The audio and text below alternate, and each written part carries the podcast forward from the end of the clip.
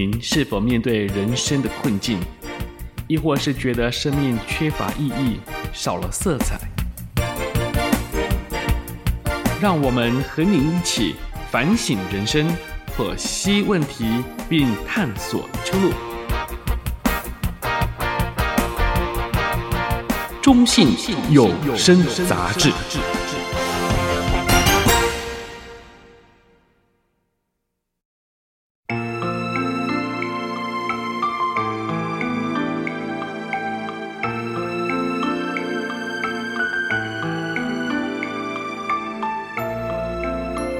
我和我的母亲，作者张坤。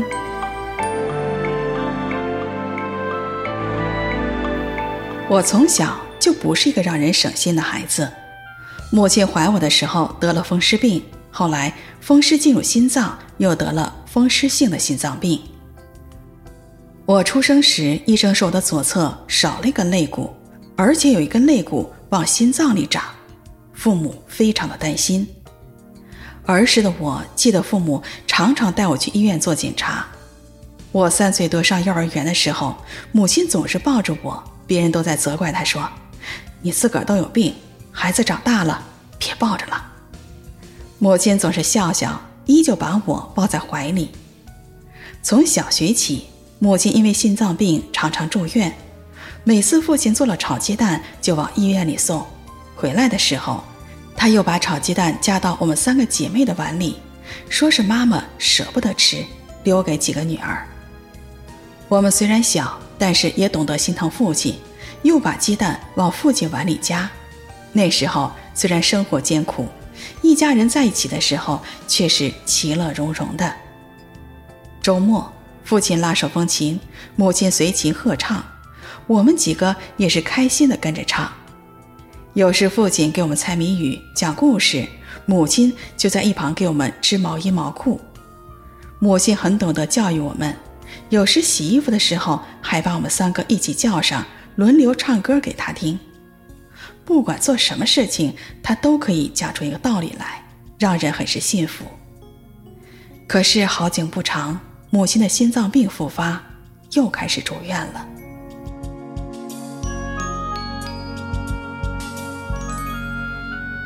我小学的时候曾经立志要当一名医生的，一定要好好医好妈妈的心脏病，这样我们一家人每天都可以开开心心的在一起。可是这个世界不是我们能够掌握得了的，生命也不在我们的手中。我后来没有当医生，母亲的心脏病也一直没有治愈。看到母亲常年受病痛的折磨，我这心里呼嚎哭泣，却是无能为力。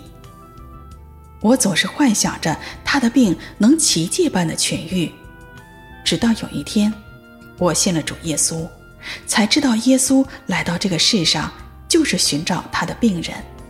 他说：“康健的人用不着医生，有病的人才用得着的。肉体生病其实并不可怕，因为总有一天这个世界都会过去，何况是人的肉身呢？可怕的是。”我们灵里的疾病得不到医治，不认识耶稣，自己的罪就得不到赦免，我们与上帝的国便从此无分了。成为基督徒之后，我和信了耶稣的大姐一起开始为父母祷告，也常常和他们一起讨论福音。遗憾的是，他们怎么都是不肯相信。我们还请来了教会的牧师和弟兄姐妹们，轮番到家里给他们传福音，他们。都无动于衷，有时还很生气。我们觉得特别失望，也很痛心。想起他们今后的去处，是又害怕又伤心。大姐和我也是常常的流泪祷告，直到一年年过去，父母日渐衰老，特别是我的母亲，如风中的残烛，随时可能熄灭。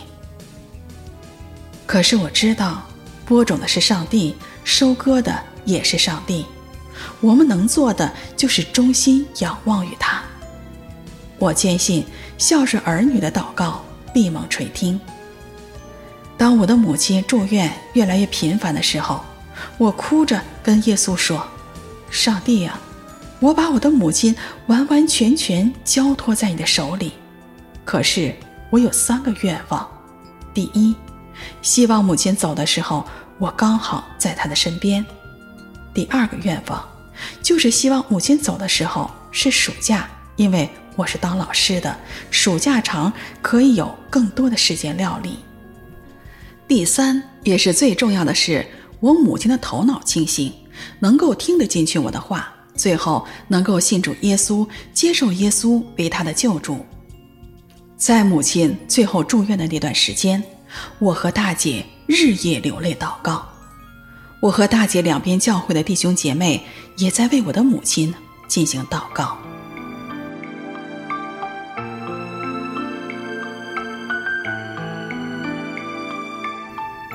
母亲最后一次住院是在二零一七年的六月，刚好就是暑假。我赶到医院的时候。母亲已经上了呼吸机，不能说话了，但是能够点头和摇头示意，头脑相当的清楚。大姐告诉我，她前一天在普通病房还向母亲讲福音的时候，母亲很不耐烦地打断了她，让她快有点绝望了。看着呼吸艰难的母亲，我求主给我力量。在我丈夫的鼓励下，鼓起了勇气，抓起母亲的手说：“妈，你怕死吗？”母亲摇摇头。妈，我知道你爱我们，我们也爱您，可是我们救不了你啊。但是耶稣可以，他说了，只要相信他，就可以到他的天国去，你再也不会有疾病了。而且将来我们一家人又可以见面，永远不会分开了。你愿意接受耶稣为你的救主吗？这时，我看到母亲的眼角流下眼泪，点点头。此时此景，我和大姐有点不敢相信自己所看到的。十年了，十年啊！我们每天都在盼望着，等着，等着母亲点头的那天。就在眼前，就在此时，我们看到了。我和大姐激动地抱在一起，又是欢呼又是哭泣，抱着母亲亲了又亲，泣不成声。妈，我们爱您，主耶稣更爱您，放心啊。过不了几天，我们又可以见面了。母亲再一次流下眼泪，极力地睁开眼睛，想跟我们说什么。当天晚上，我和大姐又不约而同地求主给我们做印证，看看母亲是不是真的信了主耶稣了。就在那天晚上。我姐姐那边教会的童工儿子梦到我的母亲接受了主耶稣。我这边教会的姐妹在为我的母亲祷告的时候，一首歌曲进入她的脑海。我已经决定要跟随耶稣。他告诉我，一定是你的母亲信主了。主耶稣实在是信使的上帝。我祷告的三个愿望，一个。也没有落空。就在暑假，就在我母亲的身边，就在我跟她讲福音的时候，她信了。我要如何来感恩，来称颂我的主啊？如何来报答主的厚恩呢？我们常常背信弃义，可是主耶稣一刻也未曾离开过我们。他纪念我们的劳苦，体恤我们的软弱，喜悦我们的孝敬，医治一个个的病人。接下来的几天，我们又带领母亲做了觉知祷告，为她播放圣诗，她几次都流下了眼泪，有时眼望着上方，哦哦的发出了声音，非常平安满足的样子，似乎是那么的空灵。好像是在另外一个世界。我想象着那是他与天父的交流吧。六天以后，因为母亲身体各个器官的大面积坏死，医生决定撤去了呼吸机，让我们做最后的告别。看着心力交瘁的母亲，我们心疼至极。可是我知道，这是最后关键的时刻了，来不及哭泣。我大声地问母亲：“妈妈，您告诉我们要相信耶稣，要去天堂的，你还记得吗？”母亲用尽了全身的力气，抬起头，看着我的眼睛，拼命地点头，哦哦地呻吟着，随之便平静安稳地睡去了。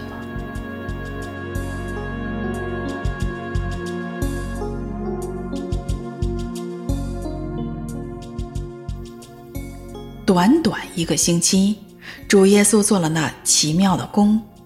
母亲一生的劳苦，一生的病痛，一生的执着，最后的一刻觉醒了，都是因为主耶稣的爱，成就了神在他身上的计划，为上帝做了美好的见证。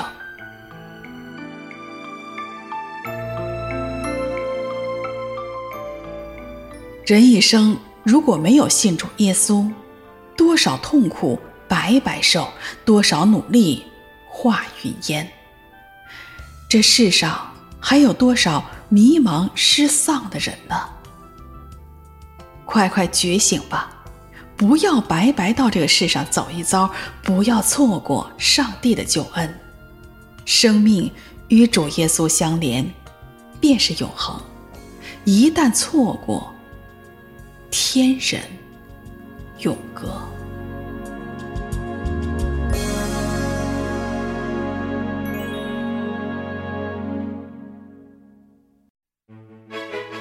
让我们和您一起反省人生，剖析问题，并探索出路。中信有声杂志。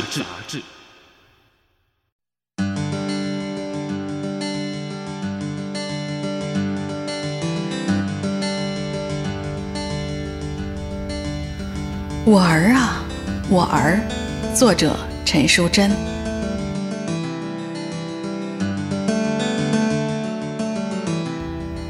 加拿大有一位年轻的基督徒，名叫卢柏林，生于一九九五年。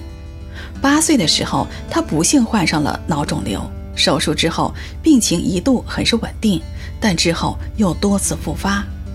虽然经过很多次的手术和药物治疗，最终于二零二一年六月二十二日离世，返回天家，享年二十六岁。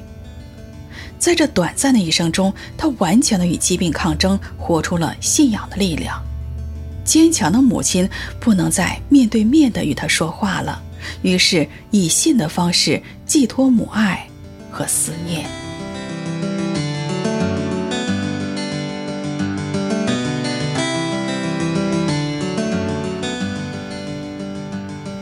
凯文，妈妈今天特别想念你，想念过去我陪着你一路走来，啊不，是你陪着我一路走来生活中的点点滴滴。我发觉在你短暂的一生中，不是我在支撑着你，而是你在支撑着我。你的乐观，你的坚强，你的善良，你对上帝的态度，都在影响着我。也教导了我。这十多年来，病痛一直断断续续地缠着你，而你一直是那么充满阳光、满面笑容的孩子。你一面治病，一面上学，你的坚强、不惧怕、不抱怨的态度，令我也变得坚强起来。特别是你对天赋上帝的信心，坚定地令我看到了我和你的差距。一个十多岁时信主耶稣的你，在病痛折磨中持守信仰的坚定，到底从何而来呢？我记得有一次在候诊室等医生的闲聊中，我说：“凯文，你本来是一个很优秀的孩子，很聪明，任何事情一说就明白，一学就会，领悟力好，做起事情来手脚敏捷。你的老师们都说你非常的聪明，你的五官长得也好看。小时候跟进你身体成长的护士都说你很健康的，到了十八岁必是一个一米八的身高的。但是如今，这些都因着脑瘤对你破坏性的影响，一样一样的失去了。先是右眼受损，接着脚不能跑跳了，手做很多事情不容易了，面部的皮肤也因为药物的副作用。而溃烂了，但是你从来没有埋怨我们所信任的上帝。你对我说：“妈妈，我没有埋怨上帝，我感谢他，因为我毕竟曾经拥有过这些我们看来是优点的东西。如今我生病了，所拥有的这些都慢慢的逝去，让我变得谦虚，对别人也多了一份体恤、包容、同情和理解。”我定定地凝视着你，从心里非常感恩天父赐了我一个如此不凡、灵命如此成熟强壮的儿子。我不知道上帝为什么允许这病发生在你身上，但是我知道上帝不会做错一件事儿。上帝是爱，是美善。他赐给你如此的信心和力量，我以你为荣。在医院，上帝一直赐福于你，为你预备了两个在医院工作的基督徒，每天看望和陪伴着你。医护和工作人员都很爱你，对你额外的照顾。护士斯坦雷对我说：“凯文是我心里的英雄，我们都很佩服他。”护理员迈瑞说：“凯文是每个人的凯文。”有一次。我与助理护士长说话中特别提到，护士安吉拉很爱凯文，时常过来特别照料凯文。护士长说：“不只是安吉拉，大家都爱凯文，因为信仰给你特别的毅力和苦难中的态度，使每个接触你的人都有一种发自内心的赞许。”待我如朋友的 Pedro 告诉我说。在你的主诊医生 Doctor Petiska 的病人中，有两个很触动他的心，你就是其中一个。我们教会很多的弟兄姐妹，无论是年长或是年轻的，都被你病痛的经历和对信仰的持守、无怨无悔的顺服上帝而感动，令他们属灵的生命因而得着反省和激励。因着你的见证。我也听到很多的赞美、歌颂、感谢上帝的声音，这叫妈妈和你一样，越来越相信上帝在你身上有他美好的旨意。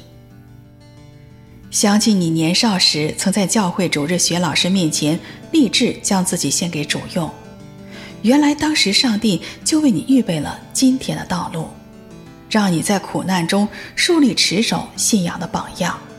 他要借着你来造就我。和教会的弟兄姐妹，也要借着你叫他的名被称赞、被高举，并得荣耀。从今以后，你不用再受病痛的折磨。你的离开，妈妈当然很是悲痛，但是我痛而不苦。今天我内心很平静安稳，正如你曾经对我的安慰。妈妈，我在上帝的手中啊。是啊，你一直在上帝的手里。撒旦想从上帝的手中把你给夺去，他没有那个能力。你和我都是上帝的孩子，上帝要接你回他的天家，我们都应该顺服。在那里，不再有死亡，也不再有悲哀、哭嚎、疼痛，因为以前的事。都过去了，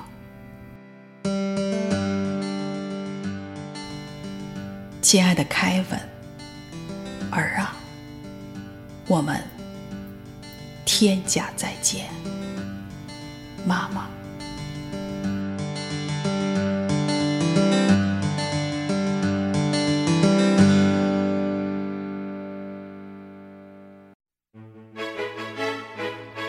中信有声杂志。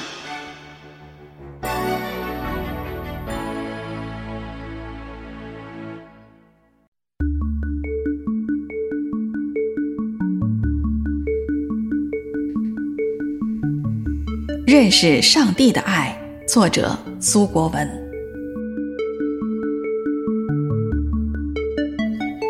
圣经上说，敬畏耶和华是智慧的开端，认识至圣者便是聪明。如何能认识耶和华上帝呢？上帝本质是个灵，上帝既然是个灵，便无形无相，看也看不见，摸也摸不着。所以经上记着说，从来没有人看见上帝。那么我们人怎么才能认识上帝呢？我们怎会相信宇宙中有一位又真又活的上帝呢？他究竟是怎样的一位上帝呢？圣经是上帝将自己启示给世人认识的一本属灵书。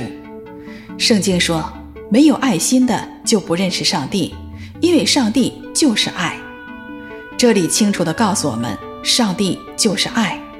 我们现在所相信的就是一位爱的上帝。我们今天所侍奉、所敬拜的，也是这位爱的上帝。整本圣经中提到上帝有许多的属性，但是当今世界上绝大部分神学家都一致的认为，爱是上帝的第一属性。人间有许多的爱，比如说父子天伦之爱、夫妻情侣之爱、朋友知己之爱、嫡系亲情之爱等等。这些爱虽然都是美好之爱，但都有美中不足之处，因为都受着时间、环境和条件的限制，到头来都会改变终止。而上帝的爱超越人间一切的爱，他的爱至少有四个特点。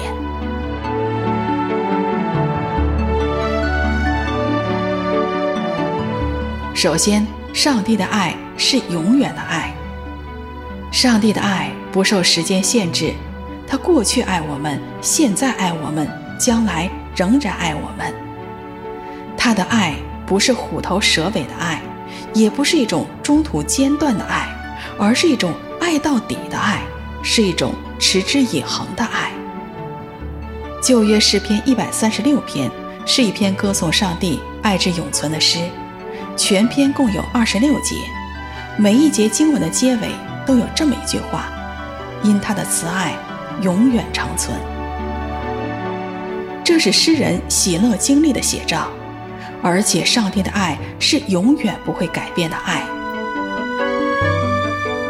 先知以赛亚这样记载上帝的应许：“大山可以挪开，小山可以迁移，但我的慈爱必不离开你。”另一位先知耶利米提到。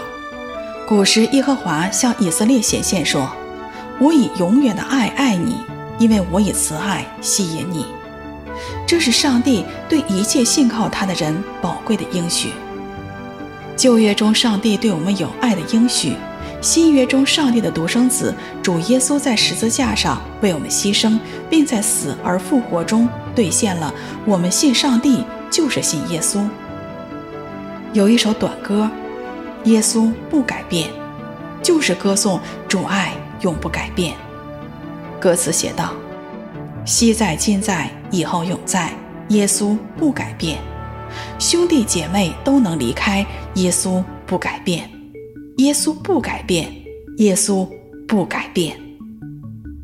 天地万物虽必废坏，耶稣不改变。他的慈爱直到永远。”他的信实直到万代，他的应许绝不落空，句句都必成全。上帝以他永远的爱爱我们，我们这些被上帝永远之爱所爱的人，要异口同声感谢上帝、赞美上帝，乃是理所应当的。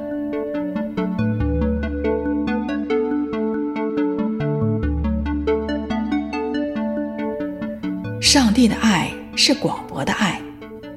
约翰福音三章十六节说：“上帝爱世人，甚至将他的独生子赐给他们，叫一切信他的不至灭亡，反得永生。”这节经文开头就说：“上帝爱世人。”这世人就是指世界上所有的人。他爱男人，也爱女人；他爱大人，也爱孩子；他爱富人，也爱穷人。他爱好人，也爱歹人；他爱义人，也爱罪人；他爱知识分子，也爱文盲；他爱犹太人，也爱各国的人；他爱信靠他的人，也爱尚未相信他的人。可以说，全世界每一个人都是他爱的对象。这就是上帝广博的爱。世人的爱若对照上帝的爱，真是相差太远了。我们仔细的想一想，人的爱真的是很有限度。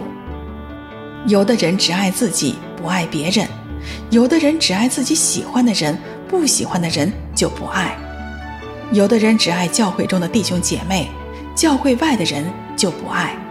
你看，我们人的爱心这范围是多么狭窄呢？可是上帝的爱宽广博大，他把世上所有的人都包括在他的爱里。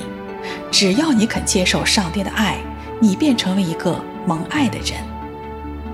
我们今天真是被上帝的爱所包围、所吸引、所激动、所征服，使我们能在他伟大的爱中生活。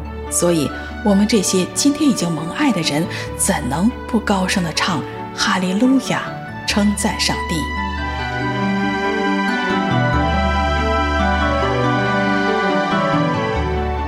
第三个就是上帝的爱是奇妙的爱。我们再来看一看约翰福音的三章十六节：上帝爱世人，甚至将他的独生子赐给他们，叫一切信他的不至灭亡，反得永生。这里让我们看到上帝爱世人，爱到一个地步，甚至不惜自己怀中的独生爱子，将他赐给世人。此爱。实在是奇妙。平日里，人们对对方馈赠礼物是有轻有重，礼物的轻重表明这人爱之程度的流露。随着人民生活水准的提高，人的气魄是越来越大。向亲朋好友送礼，不是西洋参、红参别的高档营养品，就是价值几千元、几万元的电脑、摄影机等高档的电子产品。但我们从未听说过哪个人舍得将自己的独生爱子当做礼物送给别人。我有一个亲戚，在计划生育期间已经有四个女儿，只是还没有儿子。他想要一个儿子，但是当时是不许可的。他们夫妻二人只好跟着别人到外地去放养蜜蜂，在各地游走中偷着生育。有一次，他们到了安徽。他的妻子生了第五胎，指望生一个男孩，哪晓得生下来又是一个女孩。他们既生气又失望，后来还是忍痛割爱，把这个小女儿白送给当地的一户人家。第二年，他的妻子又怀孕了，第六胎终于生了个男孩子。这孩子渐渐的长大，天真活泼，蛮有聪明智慧，学习成绩也很优异。后来考取了清华大学，毕业之后分到了杭州国家重点工作单位工作，前途无量。这孩子是他父母唯一的爱子，视若珍宝。他们能舍得把他送给别人吗？我想一定舍不得。再说，他们把第五个小女儿送给安徽的那户人家，时刻的惦记在心呢。时隔十一年之后。最终还是以五千元的现金把这个小女儿从那户人家手中给赎了回来。他们有五个女儿，却仍然舍不得送给别人一个，岂不值得大家去深思吗？然而，上帝只有一个独生爱子耶稣基督，他为爱世人，竟将他的独生爱子赐给世人。你说奇妙不奇妙呢？实在是。太奇妙了。再说，我们在亚当里的人，本来是注定灭亡的，但现在只要心里相信，口里承认，愿意接受耶稣做我们的救主，就不致灭亡，反得永生。这真是上帝奇妙的爱临到我们的结果。我们的心被恩感，只有赞美上帝。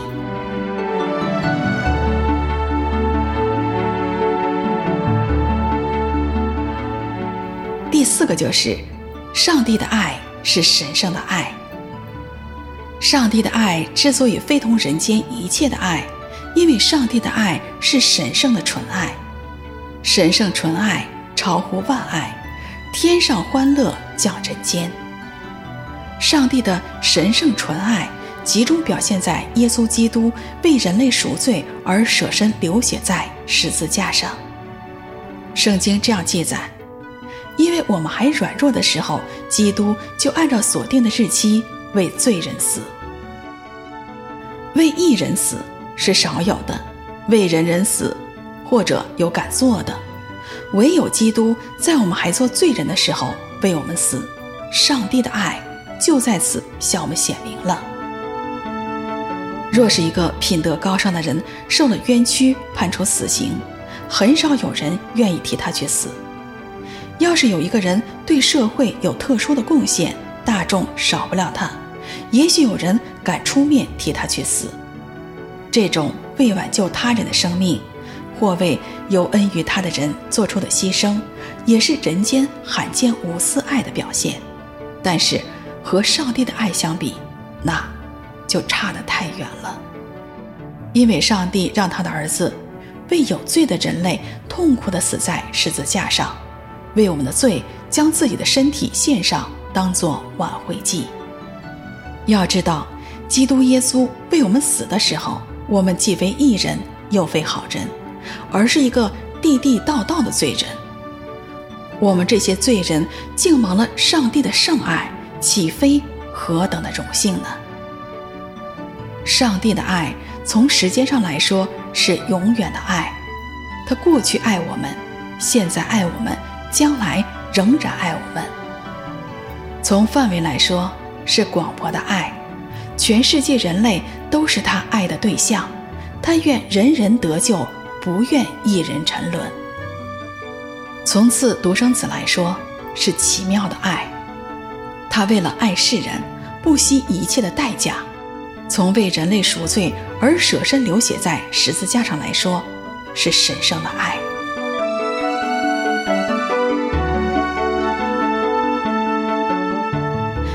帝的爱是何等的长阔高深，它值得我们去侍奉，值得我们去敬拜。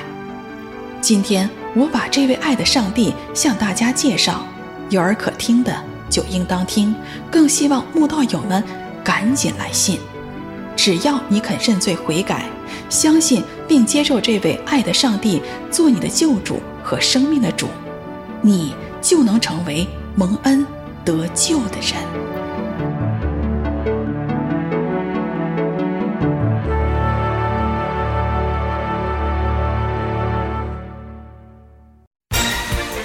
您是否面对人生的困境，亦或是觉得生命缺乏意义、少了色彩？中信有声杂志。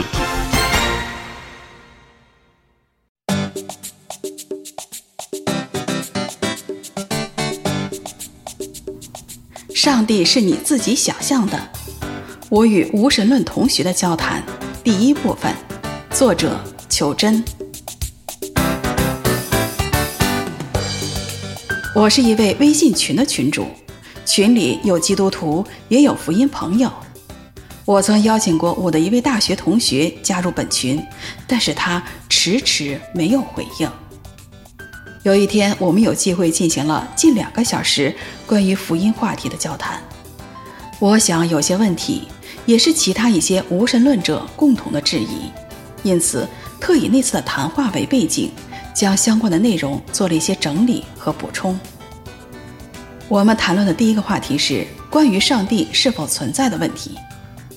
我的同学说：“哪有什么上帝啊？上帝是你自己想象的。”我说：“上帝不是我自己想象的，而是客观存在的。”接着，我滔滔不绝地向他讲了一大通上帝客观存在的理由，大致是这样的。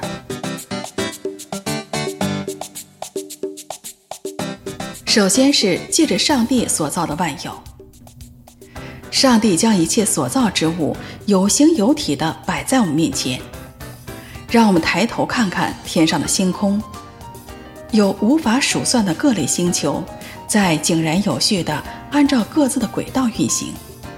对人类影响最大的两个星球——太阳和月亮，还给我们分了昼夜作为记号，定节令、日子和年岁。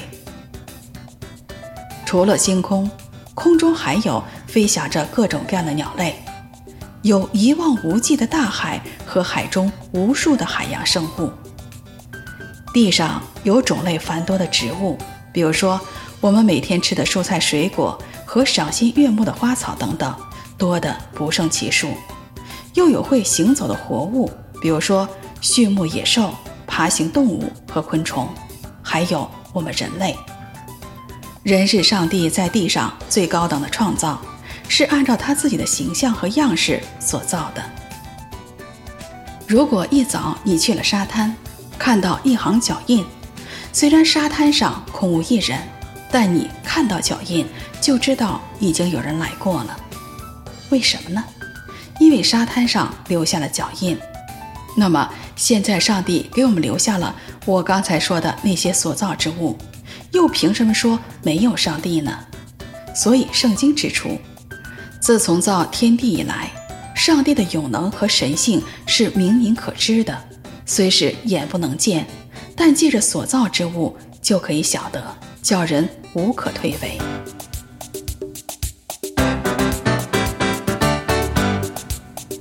第二就是透过上帝默示的圣经，因为人类是上帝造天造物之后最后才造的，所以在人类以先就有其他被造之物存在了。我们往往把这些被造之物称之为自然界，很多人就觉得他们是自然而然存在的，或是从来没有去想过这些是怎么来的。我们任何人对在自己出生之前的事情，包括自己家祖先的事情，都是一无所知的。这些必须通过有人告诉你才会知道。因此，人们常用家谱的形式记录自己的家族。后辈往往可以通过家谱去寻根。我们也常常会听到父母等人讲述有关他们父母的事。我们对自己祖先的了解，一般是从文字记载、父母或者是祖父母以及周围人那里得知的。同样，上帝不但通过所造之物显明他的存在，而且还透过圣经启示他自己。上帝通过启示人所写成的圣经，记载很多人的家谱，可以追溯到全人类最早的祖先亚当和夏娃。上帝也通过圣经告诉我们，他是一位自有永有的真神，是一位创造天地万物的独一真神。他说有就有，命立就立，他的智慧无法测度，他有怜悯，有恩典，不轻易发怒，而且有丰盛的慈爱。圣经告诉我们，上帝就是爱。当我们还在与他为敌，现在最终无法自拔的时候，他差遣自己的独生爱子来到世上实行拯救。上帝爱世人，甚至将他的独生子赐给他们，叫一切信他的。不至灭亡，反得永生。圣经也告诉我们，公义和公平是上帝宝座的根基。上帝掌管宇宙万物，他的眼目遍察全地，将来要按个人的行为审判每个人。以色列时代的君王所罗门教导人要敬畏上帝，谨守他的诫命，这是人所当尽的本分。因为人所做的事，连一切隐秘的事，无论是善是恶，上帝都必审问。新约时代使徒保罗也教导人说：“你竟任着你刚硬不悔改的心，为自己积蓄愤怒，以致上帝震怒，显示他公义审判的日子来到。他必照个人的行为报应个人。凡恒心行善、寻求荣耀、尊贵和不能朽坏之福的。”就以永生报应他们，唯有结党不顺从真理，反顺从不义的，就以愤怒恼恨报应他们。上帝叫人详细记录他和他的选民犹太人之间的互动。圣经记载了上帝与一代又一代犹太人以及整个犹太民族之间发生的故事，就是以色列人的历史。圣经其实由很多不同的书卷汇编而成的，分成旧约和新约两大部分。整本圣经由四十多位作者写成的，作者中上至君王，下至平民百姓。除了当国王的，很多人从事的是不同的行业，比如说有牧羊的、种地的、打鱼的、收税的、从医的和制帐篷的。个人的时代背景以及受教育程度都是各不相同的。整本圣经写作的时间跨度约有一千五百多年，可是整本圣经融为一体，内容上互相呼应，高度一致，犹如是一个人写出来的。从天地万物，包括人类的起源开始，一直到人类历史最后的结局，内容是包罗万象。不但涉及到天文地理历史，更有上帝对人类的计划和对堕落后人类的拯救，以及教导我们如何做人、处理方方面面的关系等等。圣经还包括很多的预言。如果没有上帝启示人做这件事情，怎么可能会有这本如此奇特的书呢？而且圣经里绝大部分预言已经或者是正在应验。剩下极少量尚未应验的预言，是因为时间还没有到。等时间到了，都会一一的应验。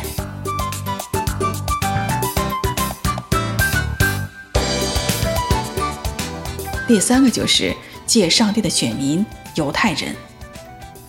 大家都知道，犹太民族是一个非常特殊的民族，他们人数虽然不多。但是，无论是在科学界还是在经济领域，都是世界上最有影响力的一个民族了。上帝很早的时候就赐给他们律法和极大的恩典，同时，这个民族也是被上帝狠狠管教过的一个民族，因为他们对上帝悖逆顽梗，随从外邦人拜偶像和行恶事等等，曾被上帝赶散到世界的各地，受尽了嘲笑、欺压。甚至虐杀，但是上帝在圣经里也应许过，有一天他要把他们带回到他赐给他们为业的应许之地，就是现在位于中东的以色列这个地方。在世界各地流亡了约两千年的犹太人，后来真的在一九四八年回到了故乡，并奇妙地建立起一个国家。大家想一想。我们现在处在通讯极为发达的年代，要找到多年失去联系的朋友都是不容易的，更何况是一个约在两千年前就分散在世界各地的民族。以色列从成立初时就不断遭到周围阿拉伯国家的联合围攻，要消灭他们。可是这个国家不但没有被消灭，反而是越来越强大了。这是一件很奇妙的事儿。背后有上帝看不见的手在掌管。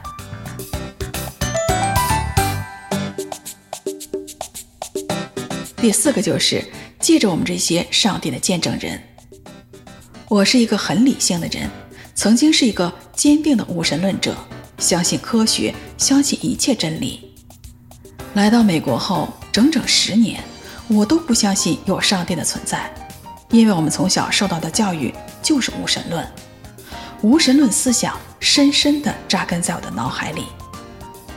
后来，上帝很奇妙地一步一步带领我认识他和经历他。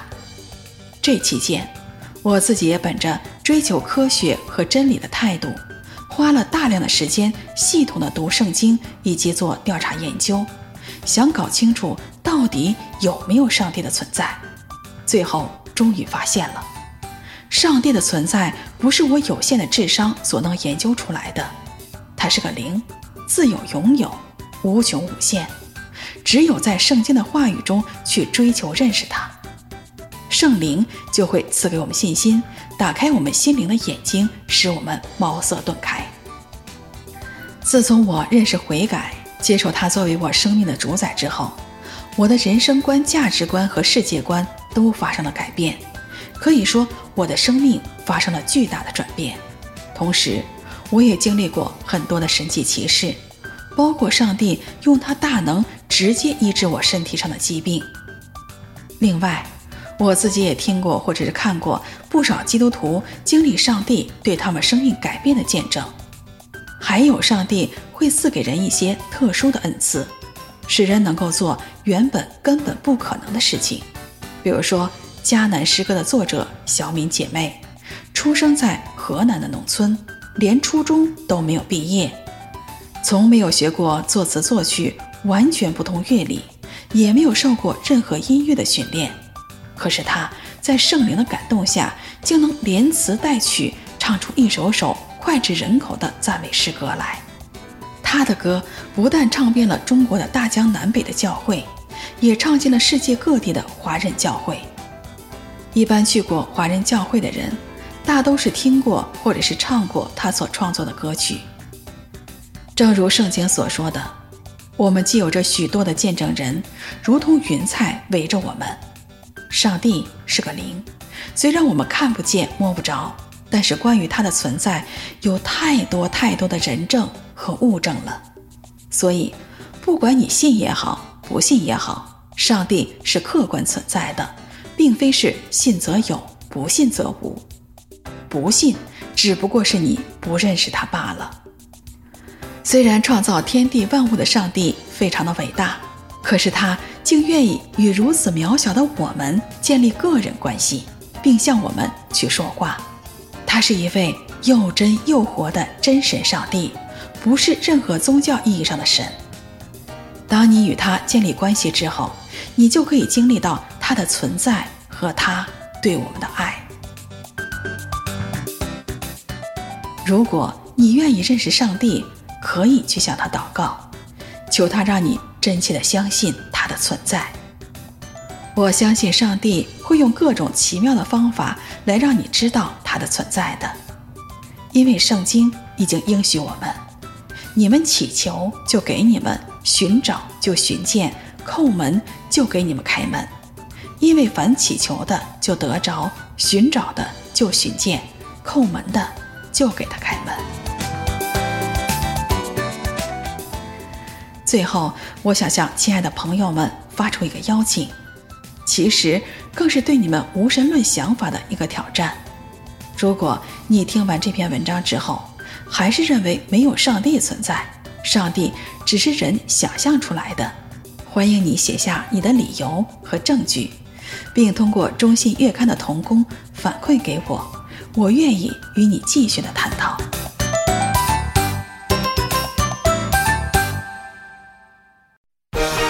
让我们和你一起反省人生。中信有声杂志。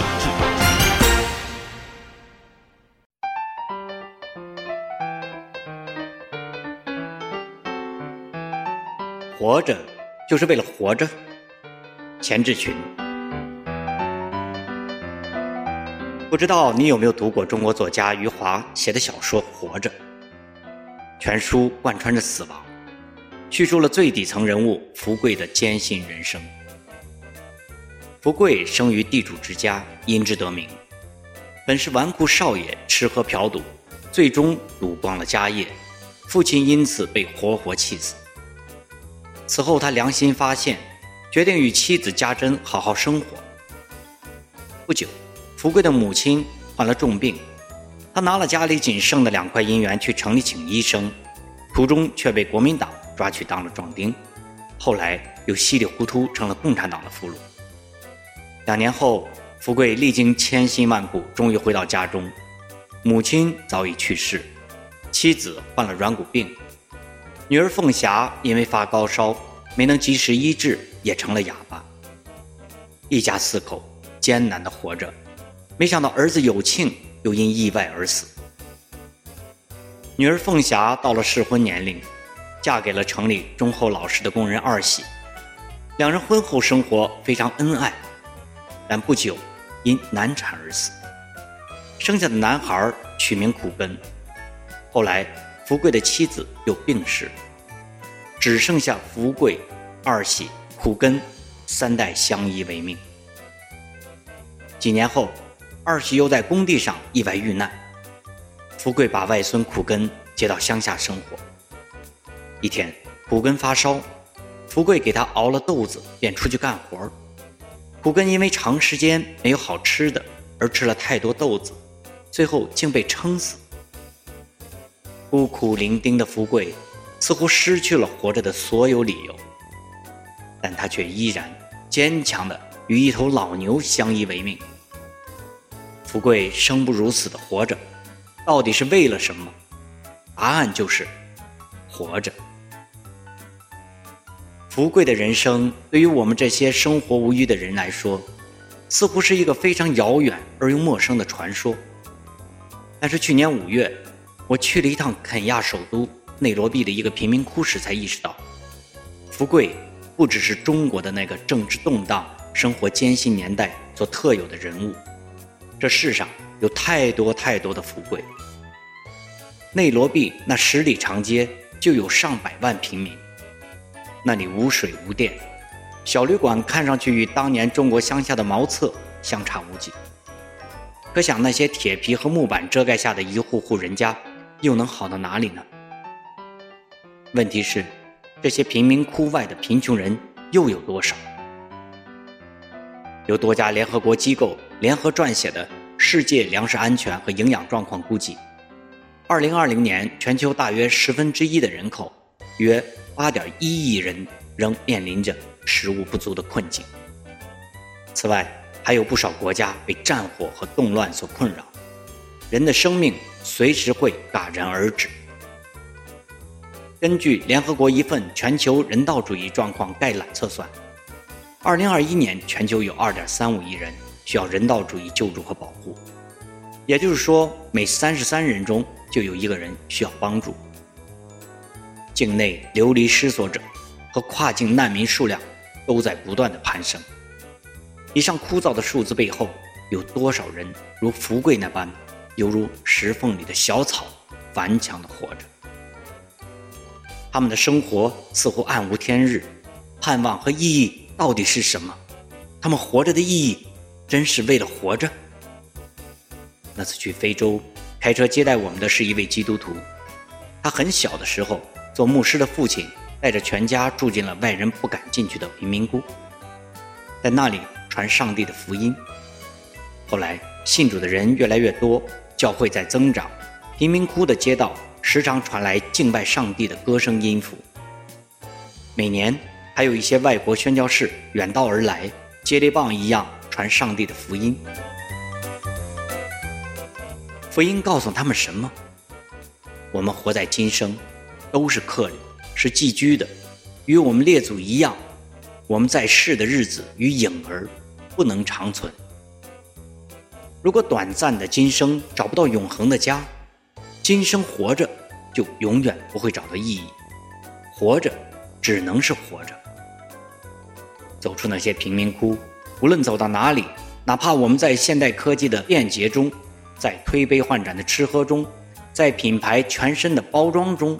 在健身娱乐的享受中，为金钱、为地位、为名声、为家庭打拼的再有成就，但最终按着定命，人人都有一死，死后且有审判。如此看来，在世拥有再多，死亡面前一切都清零，那活着还有什么意义可谈？今生。怎么可能连上永恒？在人当然不能，但是主耶和华，你曾用大能和伸出来的臂膀创造大地，在你没有难成的事。认识你独一的真神，并且认识你所差来的耶稣基督，这就是永生。只要顺着那声音寻找，你就会寻见那位呼喊者，耶稣基督。原来。他是上帝的独生爱子，为我们降世为人，在十字架上代赎我们的罪而死。第三天又奇妙地从死里复活，战胜了死亡的毒钩。如此，主耶稣应许世人：信我的人虽然死了，也必复活。复活后又会在哪里？圣经描述了外观和内在都美好无比的天堂。完全超乎了人类的想象力，那是上帝的家，与信他的人每个人都有份。信了他的人，就会有新的盼望、新的活法。作为上帝的儿女，从此你们或吃或喝，无论做什么，都要为荣耀上帝而行。这才是上帝造人的真正目的，也是我们活着的终极意义。活着的作者说，人是为活着本身而活着的，而不是为了活着之外的任何事物所活着。这恰好将人带进了死胡同。活着的本身又岂能告诉我们活着的意义呢？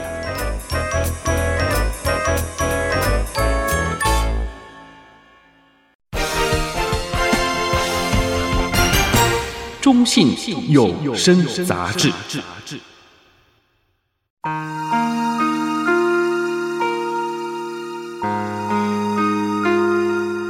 寻找，作者李良春。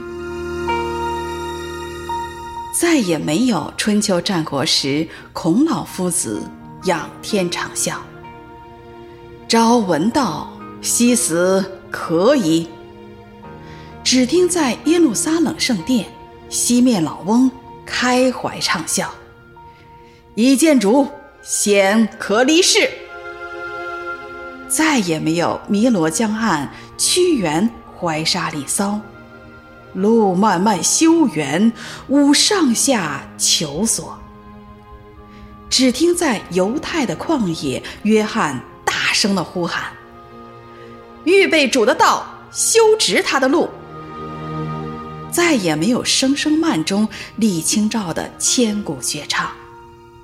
寻寻觅觅，凄凄惨惨，戚戚。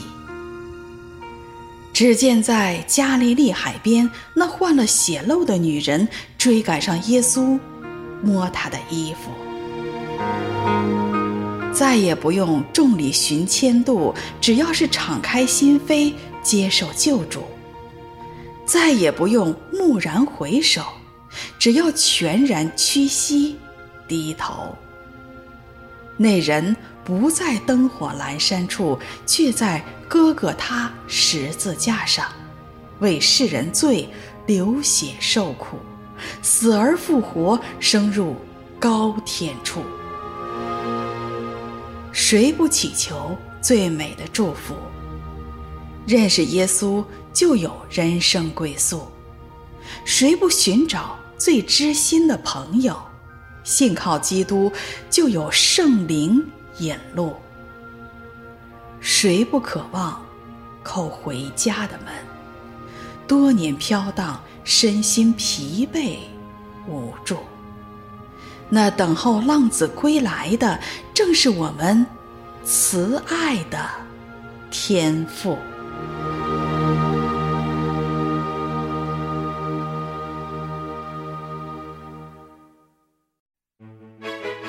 让我们和您一起反省人生，剖析问题，并探索出路。中信有声杂志。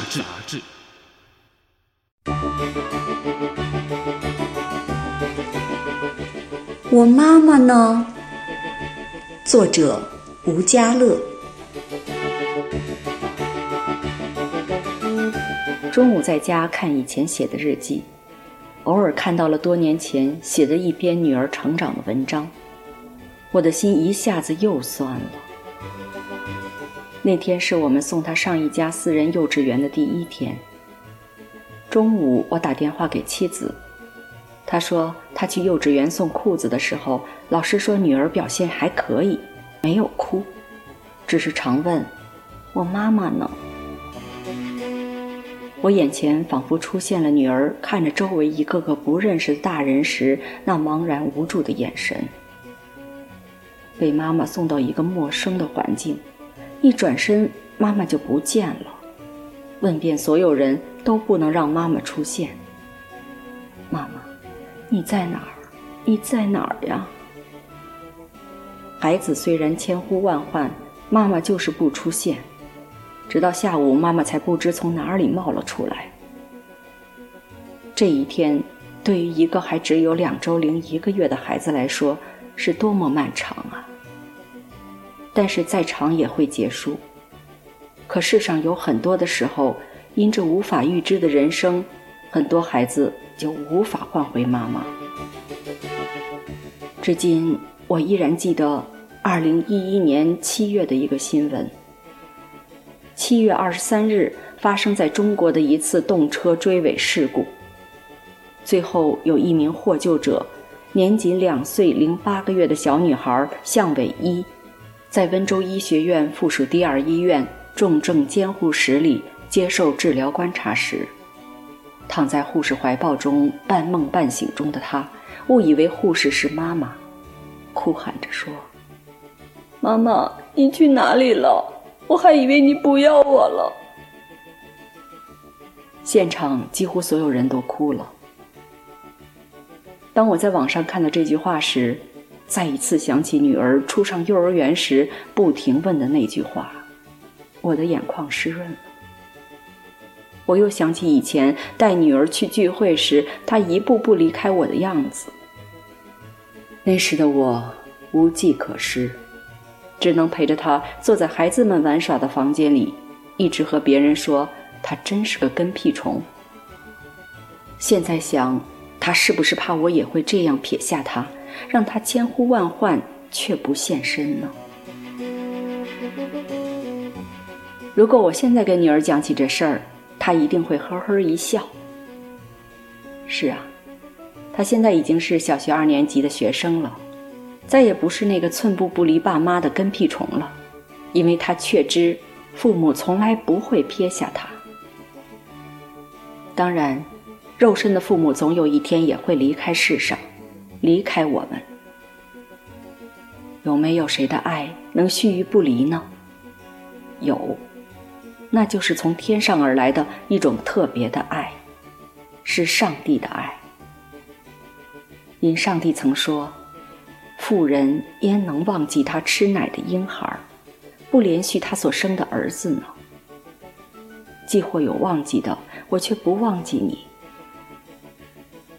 他不仅创造了人类赖以生存的天地万有，阳光、雨水、空气等，而且在我们每个人都面临罪与死的困扰中，差派了他的独生爱子耶稣基督，为赎我们的罪而自愿被钉死在十字架上，第三天从死里复活，为信他的人们预备了永生。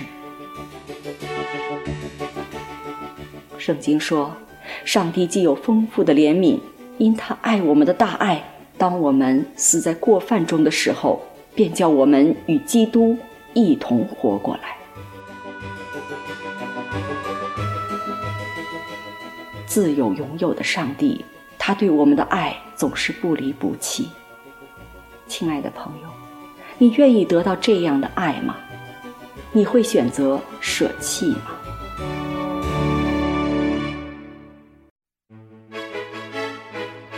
中信有声杂志。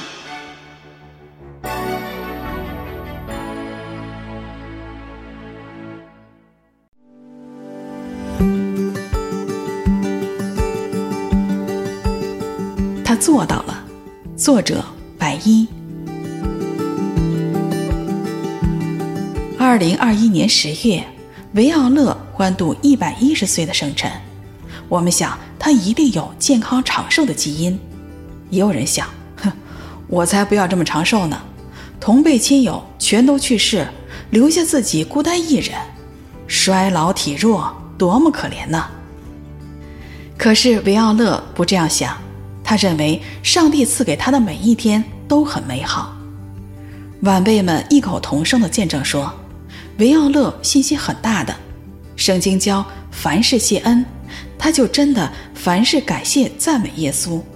他说：“我不忧虑，我将一切交给上帝。”那会不会是因为他的人生没有经过大风大浪呢？不是的。一九一八年世界第一次大战期间，瘟疫流行，那时他才七岁，因为家庭贫困，要做帮佣，替人烧饭、打扫，没有机会上学。没有幸福的童年，及至婚后仍做女佣，没有机会晋升，不能过少奶奶的生活。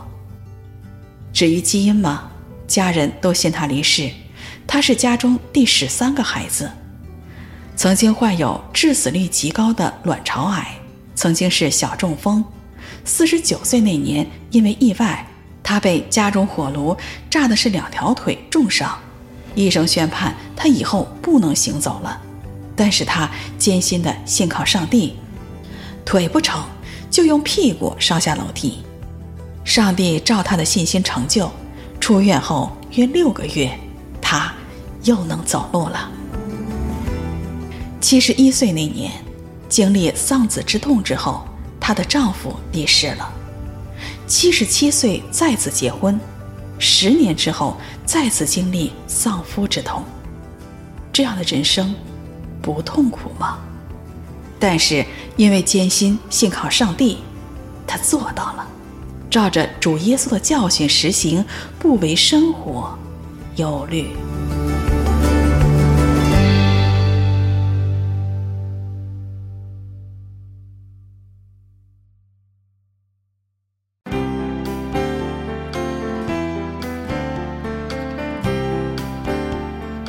的朋友，如果你愿意，请跟我一起来做这样的祷告。天父上帝，我从心里承认你是独一真神，你爱人类，曾经差遣你的独生爱子耶稣基督降世代罪，为我们钉死在十字架上，第三日复活，救我们脱离罪和死的权势。我相信耶稣基督是人类唯一的救主，是道路、真理、生命。只有借着他，我才可以回到你那里，认识真理，得着永生。我明白以往我因不认识你，我的人生方向和路线都错了。我是个罪人，如今决定回头，不再走自己的路，愿意一生。跟随耶稣遵行天父你的旨意。求你帮助我明白真理使我信心坚定。奉主耶稣基督的名祷告阿门。